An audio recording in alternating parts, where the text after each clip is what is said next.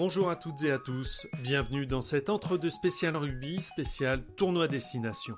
Pour ce numéro, je vous propose de découvrir un peu mieux le tout nouveau capitaine de l'équipe de France, le troisième ligne de Toulon, Charles Olivon. Avec lui, c'est une plongée dans le Pays Basque, sa terre natale à laquelle il reste très attaché. Son enfance, sa scolarité, ses passions, sa famille, il parle de tout. Du jeune basque qui rêvait d'être joueur de rugby étant enfant et qui pleurait lorsqu'il perdait, il reste un homme de caractère, fier, qui ne supporte toujours pas la défaite ni l'échec. Après s'être battu pour ne pas mettre un terme à sa carrière à cause de blessures à l'épaule, il est de retour au centre du jeu. Entretien avec un homme de conviction, entre rire et moments d'émotion. Bonjour Charles Olivon. Bonjour. Si je vous dis que vous êtes un rescapé pour le rugby, est-ce que c'est un terme qui vous convient? Ça me convient. euh, Oui et non. euh.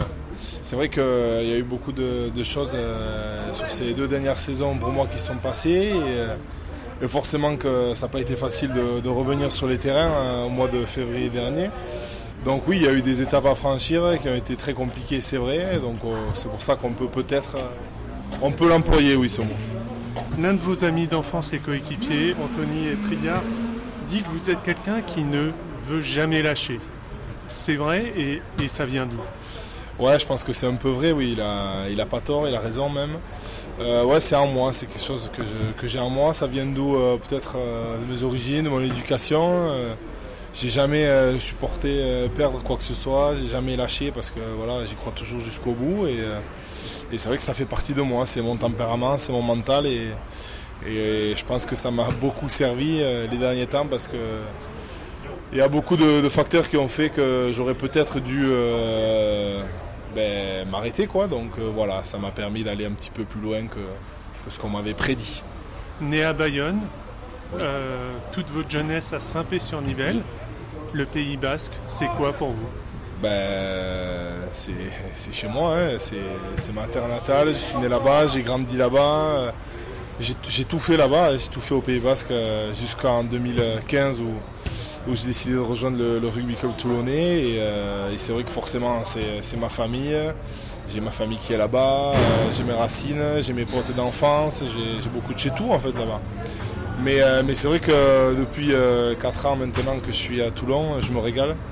Et, euh, et plus ça va, euh, plus je me régale. Donc c'est pour ça aussi que j'ai décidé de, de rester encore plus longtemps ici. Et euh, voilà, j'ai un petit peu deux maisons quoi maintenant on va dire.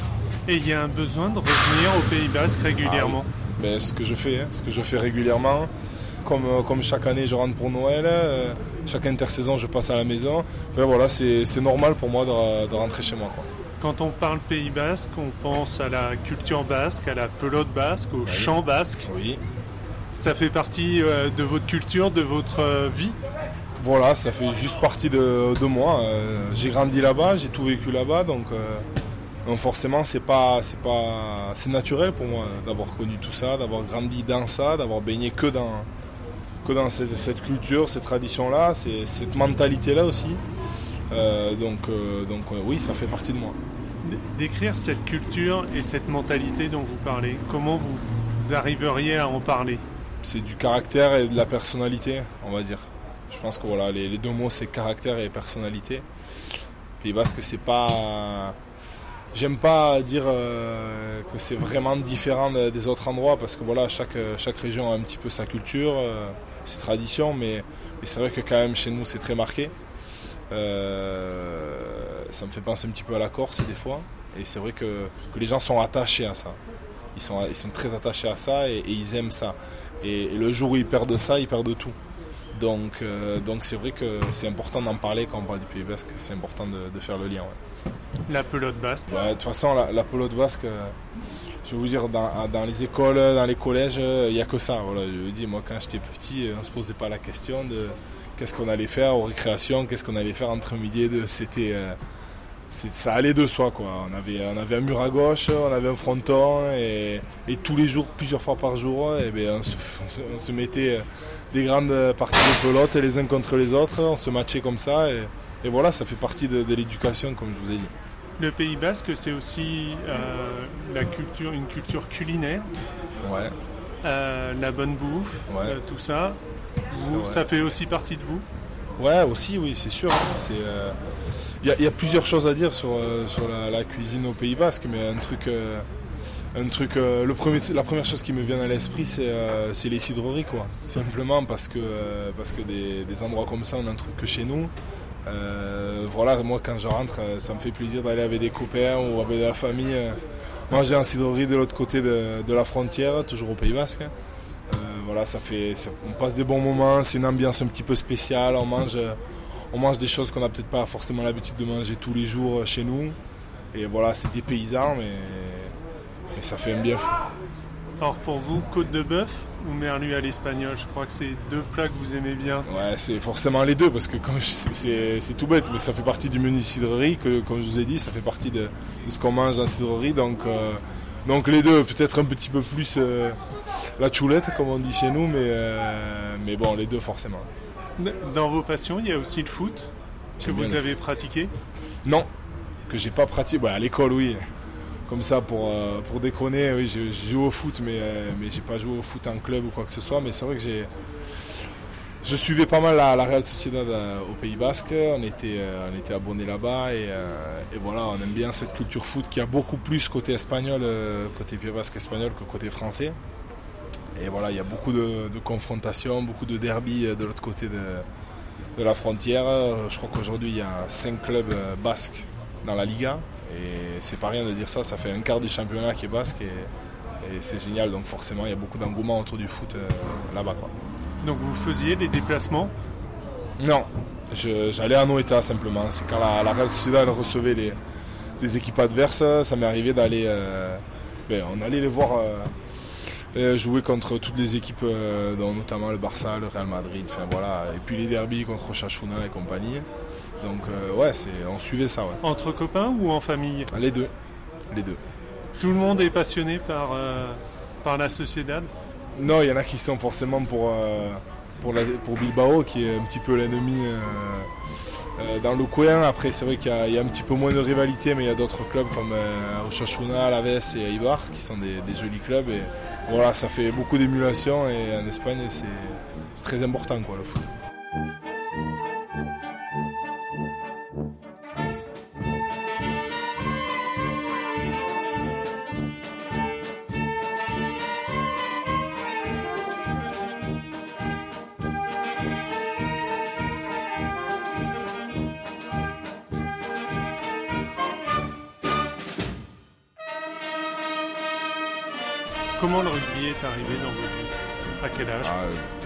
Gosse. Euh, J'ai même pas eu de questions à me poser. Euh, Il y avait mon frère et mon, gra- mon grand frère et mon père qui étaient au stade parce que à l'école de rugby et, et moi j'ai suivi et au final je me suis retrouvé là et très petit j'allais aux entraînements de mon frère et au final je voulais y participer puis j'ai commencé comme ça et puis après j'ai suivi euh, j'ai suivi le rythme des copains et voilà tous les tous les entraînements, il fallait y être. Le dimanche, on allait voir les matchs de la première de- du village. Voilà, c'était comme ça, quoi. Ça faisait partie des, de la culture, quoi, des traditions. Il paraît que quand vous étiez petit, vous étiez mauvais perdant, à tel point que vous pleuriez quand, quand Ouais, vous perdiez. euh, ah oui, oui, c'est vrai que j'étais euh, très mauvais perdant. ça, c'est vrai. Et euh, ouais, je suis toujours un petit peu moins avec, avec l'expérience et tout ça. Mais, Ça s'est euh, arrangé. On, Ouais, ça s'est arrangé. soigne. Ça s'est soigné petit à petit, on va dire. Aujourd'hui, quand il y a une défaite, c'est comment à la maison, chez Charles Olivon? Ben, c'est. euh, comment dire? C'est vrai que j'ai pris pas mal d'expérience. Je suis moins. euh, je l'avale, mais, mais ça reste. Je l'avale, mais ça reste en fait. J'ai du mal à, à accepter. En fait, c'est que j'accepte pas. J'accepte jamais de, de se dire bon, ben voilà, on a perdu, on a fait ci, euh, il y avait meilleur que nous. J'ai du mal à l'accepter, ouais. Je dis rien, je râle pas, enfin, je vais pas faire un scandale ou quoi que ce soit. Je suis pas trop du genre à, à parler après l'arbitre, même pas du tout. Mais par contre, à moi, je l'accepte pas. Et il faut pas vous parler dans ces cas-là? Faut Ah, vous sûr, laisser dans peux. votre coin? Je, je bien sûr qu'on peut discuter, mais, euh, mais voilà, je me, je- des fois, je me punis moi-même, ça m'arrive ça. Quand vous étiez petit, l'école, vous étiez comment? Élève sérieux, besogneux? Alors, j'étais élève travailleur, très travailleur. j'avais des notes bonnes, j'avais des bonnes notes. Par contre, la discipline, c'est vrai que j'aimais bien faire des conneries et les appréciations, elles n'étaient pas toujours superbes. Donc j'avais ce besoin de me défouler. Et euh, je le trouvais que le samedi euh, à l'école de rugby. Donc c'était long du lundi jusqu'au vendredi soir. Donc du coup, il fallait me défouler d'une certaine manière. Donc la notation que les professeurs ont le plus mis dans votre carnet de notes, c'était quoi? Discipline? Euh, ben, C'était non, c'était élève sérieux, travailleur, mais un petit bémol pour la discipline. On va dire que ça, ça revenait souvent. Et à l'école, c'était le travail d'abord, les copains d'abord, euh, le sport d'abord Les filles d'abord Non, c'était ah, les filles non. À l'époque, euh, c'était loin de nous tout ça.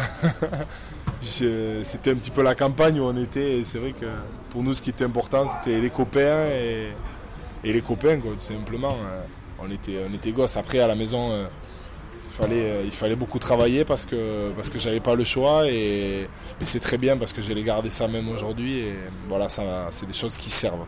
Vos parents mettaient la pression Ouais, ouais, c'est sûr que, que je pouvais pas euh, ne rien faire, euh, être, euh, être indiscipliné, ne pas travailler. Non, c'était pas possible, c'était pas concevable. Donc, donc, donc j'ai pas, donc je j'ai, j'ai pas vraiment réfléchi, j'ai simplement bossé. Voilà. Vos parents font quel métier? Mon père est cadre dans, commercial dans, dans une, une, grosse boîte, Rexel s'appelle. Et euh, ma mère, elle est à la maison. Elle était pharmacienne, elle est à la maison. Donc c'est elle qui, vous menait à la baguette? Ouais, c'était ben, pour l'école, c'est vrai que c'était plutôt elle qui, euh, qui savait me, reprendre euh, dès que je sortais ne serait-ce qu'un tout petit peu du cadre. Et vous avez eu un BTS euh, c'est vous qui avez voulu aller jusque-là ou, vos parents Ouais, bah, mes parents aussi, mais, euh, mais c'est vrai qu'au moment du BTS, j'avais déjà, j'étais déjà plus âgé. Je crois que j'avais, euh, je sais plus, 18-19 ans. Et, mais c'est vrai que je voulais quand même continuer parce que c'était pas un moment où, où, où déjà j'avais, j'étais encore au centre de formation, donc j'étais encore assez jeune. J'avais aucune certitude de, de réussir dans le rugby. Donc forcément, il fallait un minimum de bagages. Et puis on avait quand même réussi à bien concilier les deux, donc c'était bien. Et voilà, c'était, euh, c'était la bonne option.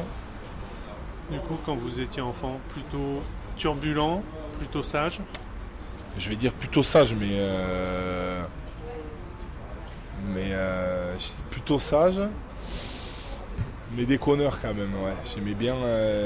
j'avais du mal à rester calme sans rien faire sur un bureau avec euh, que des règles autour de moi, j'avais un peu de mal. Ouais.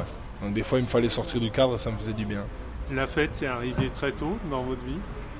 Très tôt, euh, oui et non. C'est vrai que chez nous, on peut pas parce qu'on aime bien faire la fête. Euh, mais, mais assez rapidement, c'est vrai qu'assez jeune, j'étais j'étais à l'aviron bayonnais dans, une, dans des équipes de jeunes où ça commençait déjà à être assez sérieux. Donc c'est vrai que j'ai dû faire quand même pas mal de sacrifices. Je me rappelle dans les premières années, que ce soit Cadet Crabos, Réchel, Espoir. Euh, je faisais la fête, mais euh, comment dire, ça m'est arrivé pas mal de fois d'aller simplement voir mes copains et de rentrer ensuite parce que le lendemain on avait match le, dimanche. Euh, c'est vrai que sur tout ça j'ai été assez sérieux parce que j'avais une envie folle de réussir quoi, tout simplement et ça dépassait tout quoi. Le premier verre d'alcool, il est arrivé. Alors ça c'était, ah oui c'était au rugby, c'était un voyage de fin d'année. J'étais en cadet et on était parti au Portugal. On était parti au Portugal pendant 3-4 euh, jours, je me rappelle. Il y avait l'équipe euh, cadet et l'équipe euh, Balandrade. Je me rappelle qu'il y avait mon frère qui était dans, l'équipe au-dessus. Et on était partis, les, deux équipes de jeunes, au Portugal. Et c'était des souvenirs énormes, ça me restera à vie parce que c'était ma, première cuite. Et puis, puis c'était la première cuite pour un paquet de jours à côté de moi, donc forcément, c'est des souvenirs à vie, ouais, je me rappellerai tout le temps de ça. La première petite amie Ouf, alors là, ça je sais même pas vous dire. Ah oui, peut-être, ouais. Euh, ouais, ben euh, alors ça, pour, j'ai pas grand chose à dire dessus. Un prénom? Parce que non plus. non, sinon j'ai vraiment eu euh, qu'une seule personne avec qui, avec qui ça a été sérieux dans ma vie, quoi, tout simplement. La, la plus grosse bêtise que vous ayez faite quand vous étiez enfant? La plus grosse bêtise que j'ai faite quand j'étais enfant. J'en ai des petites, mais une grosse, une très grosse. Vous les avez évitées? Ouais, je les ai évitées parce que c'est vrai que je craignais beaucoup euh, mes parents. Ma mère surtout aussi, c'est vrai.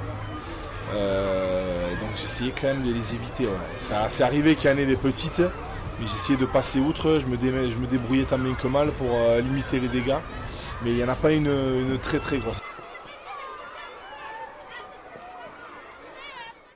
Le professeur ou le l'entraîneur qui vous a le plus marqué dans votre parcours? Est-ce qu'il y a quelqu'un qui fait que aujourd'hui vous êtes là où vous êtes? Ça c'est difficile comme question. Hein. Honnêtement, c'est euh, c'est pas une question qui est simple. J'ai plusieurs noms qui me viennent de suite à, l'esprit. Euh, il y a Jacques Barré, c'est un, personnage, hein. c'est mon premier entraîneur quand je suis arrivé à l'aviron bayonnais, donc au premier départ qui n'était pas facile. Je suis arrivé à l'aviron bayonnais où je, découvrais beaucoup de joueurs et euh, c'est vrai que c'était un, personnage assez euh, charismatique et euh, j'ai beaucoup de bons souvenirs. D'ailleurs, j'ai encore des liens aujourd'hui avec ce groupe de, joueurs qu'on était à, l'aviron bayonnais. Là, on était les 93, la génération 93. On a encore une dizaine à se retrouver souvent quand je rentre au Pays Basque pour faire des repas. Euh, et, ensuite, c'est vrai qu'il y, a Christian Lanta qui m'a lancé forcément. En top, en top 14, je m'en souviens. Il y a Thomas Lièvremont aussi qui a été mon premier entraîneur à l'aviron en pro parce que je commençais les entraînements. Donc ouais, il y en a, il y en a pas mal euh, d'entraîneurs à qui je pense. Et ici aussi forcément. Hein, euh, je pense à Diego Dominguez parce que j'avais des liens assez forts avec lui alors qu'on ne se connaissait pas forcément. Donc voilà, il y a plusieurs personnes, c'est difficile d'en sortir un. Mais voilà, je vous ai un petit peu donné euh, ces personnages-là. Enfant, vous vouliez faire quel métier? Joueur de rugby. Tout de suite? Tout de suite. Voilà, c'était très clair, très simple, je ne peux pas répondre mieux. Je parlais tout à l'heure d'Anthony Etriard. Oui, avec qui, j'ai joué. À l'aviron Contre d'abord. D'abord j'ai joué contre.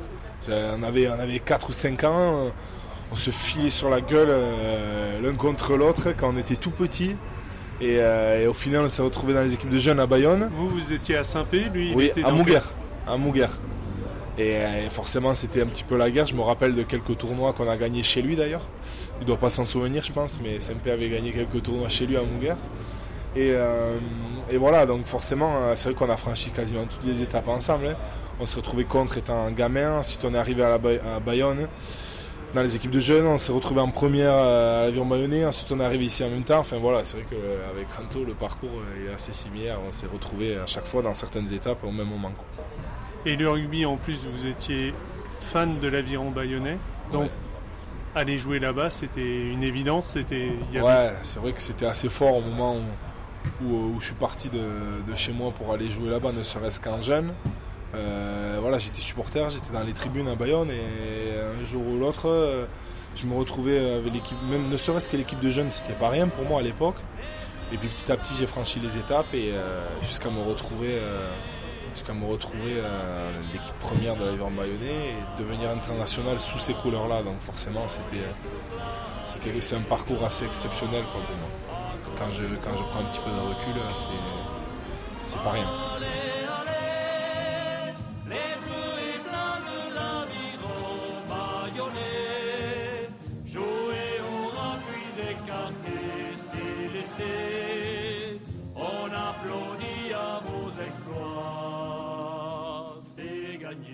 Si je vous parle de la clinique du Muret, euh, le professeur Bellumor. Ouais. Ben là j'ai beaucoup de choses à dire donc euh, je vais je vais pas pouvoir toutes les dire. Euh, je vais simplement dire. c'est lui qui vous a opéré. Ouais, c'est lui qui m'a.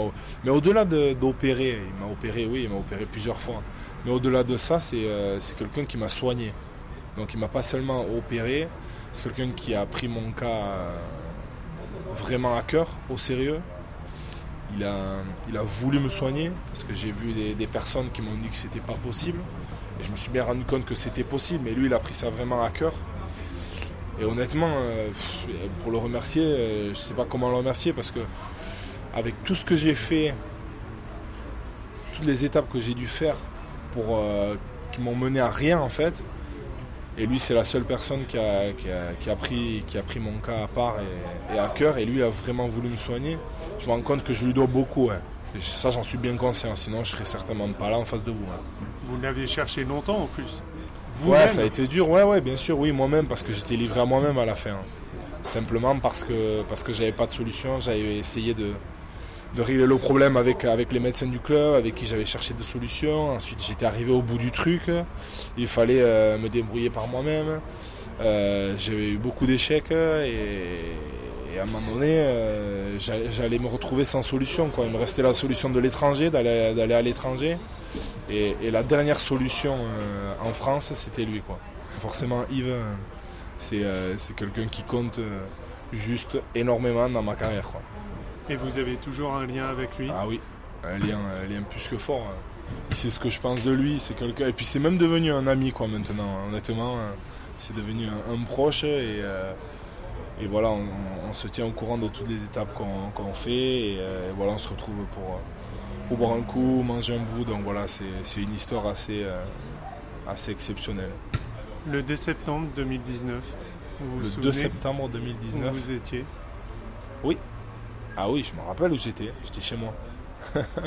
j'étais chez moi pour l'annonce de, de la liste pour la Coupe du Monde. Et euh, ouais, encore un, encore un, moment très très fort euh, dans ma carrière.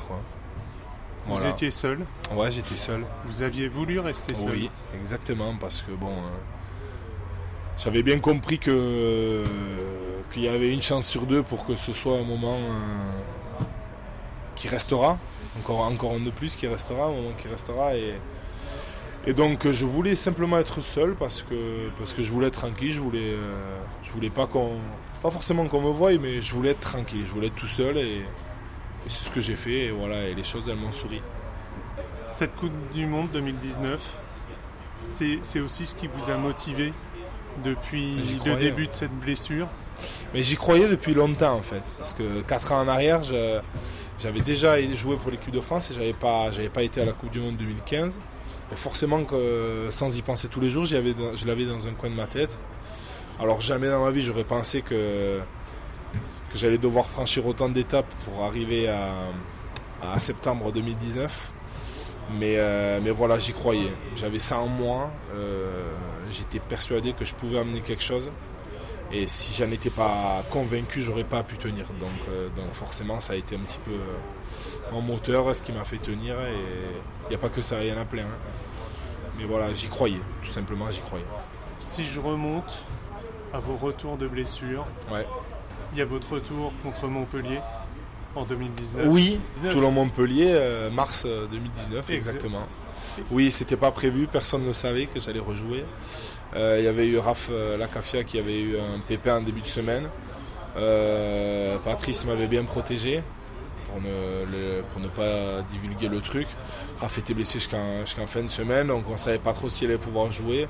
Moi, je m'étais préparé en conséquence et au final, je m'étais retrouvé titulaire ce jour-là à refouler les crampons. Donc voilà, j'en ai encore quelques frissons. Et le France-Écosse, votre retour international Devant mes parents devant mes parents, retour international, ouais. C'est difficile parce qu'en fait, il n'y a que des moments euh, très forts.